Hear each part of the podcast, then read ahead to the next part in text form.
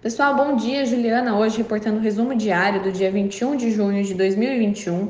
A gente começa com informação sobre o fechamento do Ibovespa na sexta-feira, com leve alta de 0,27% a 128.405 pontos.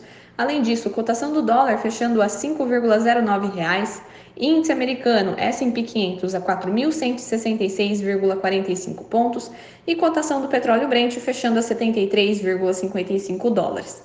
Começando com o Noticiário Brasil, a Câmara dos Deputados provavelmente fará hoje a votação final do projeto que abre espaço para a privatização da Eletrobras. O prazo final é amanhã. A imprensa local discutiu no fim de semana o plano do governo de impulsionar o programa Bolsa Família. Segundo o Globo, o plano é aumentar tanto o número de famílias que recebem o benefício quanto o valor das mensalidades. Há dúvida se este movimento cabe no teto de gastos no ano que vem. Será uma semana intensa de discussões de política monetária.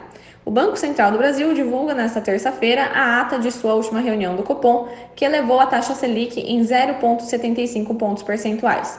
Na quinta-feira, o Banco Central divulgou seu relatório trimestral de inflação, que, por fim, na sexta-feira será divulgado o IPCA 15 de junho.